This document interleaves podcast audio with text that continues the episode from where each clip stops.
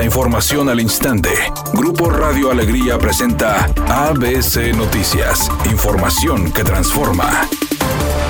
Aunque el pronóstico de lluvia para esta semana es desalentador, Agua y Drenaje de Monterrey espera recuperar la extracción del vital líquido de la presa Cerro Prieto a principios del mes de agosto. Así lo informó su titular Juan Ignacio Barragán, quien reconoció que con los pocos escurrimientos que han dejado los chubascos, se ha mantenido estable la línea del cuchillo y la boca. El funcionario estatal dijo que para este martes apenas hay una probabilidad del 10% de precipitaciones. Sin embargo, para mañana miércoles espera se incrementa al 30%, mientras que el jueves a 40% de probabilidad. Por otra parte, Juan Ignacio Barragán afirmó que tras una semana con reportes de desabasto de agua en la zona cumbres, hoy podrían recuperar el suministro en el horario establecido, explicando que aunque los tanques principales tienen agua, la conexión falló. Además mencionó que las colonias Cumbres San Agustín, Puerta de Hierro, Las Lomas, Barrio Estrella, Villa Cumbre, Real Cumbres, entre otras, han reportado más de cinco días sin agua, por lo que fueron apoyados con pipas.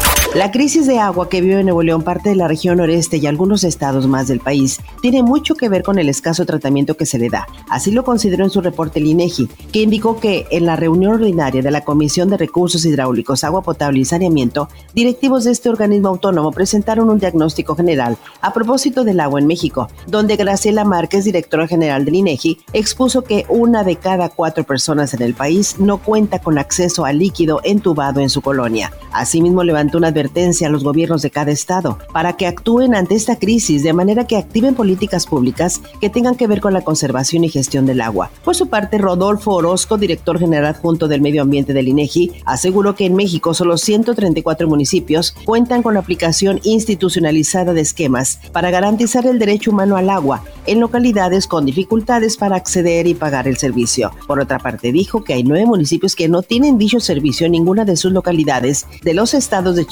Guerrero, Oaxaca y Puebla. Finalmente señaló que en septiembre próximo habrá un censo agropecuario realizado por el INEGI, donde tratarán de conocer el uso de agua en sistemas de riego para conocer quiénes y por qué gastan más agua.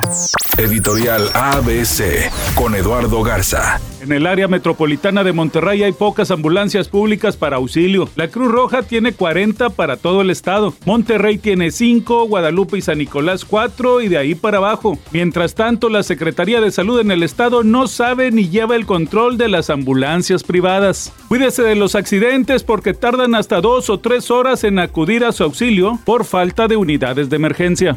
En la Comic Con de San Diego que se realizó el fin de semana hubo infinidad de noticias geeks relativas a la cultura pop, pero una de las que más llamó la atención es que se puso a la venta un máximo artículo de colección de Marvel Studios, un guantelete de Thanos con las seis gemas del infinito, valuado ni más ni menos que en 25 millones de dólares. Es un día con cielo parcialmente nublado. Se espera una temperatura máxima de 36 grados, una mínima de 28. Para mañana miércoles se pronostica un día con cielo parcialmente nublado. Una temperatura máxima de 36 grados, una mínima de 22. La actual en el centro de Monterrey, 32 grados.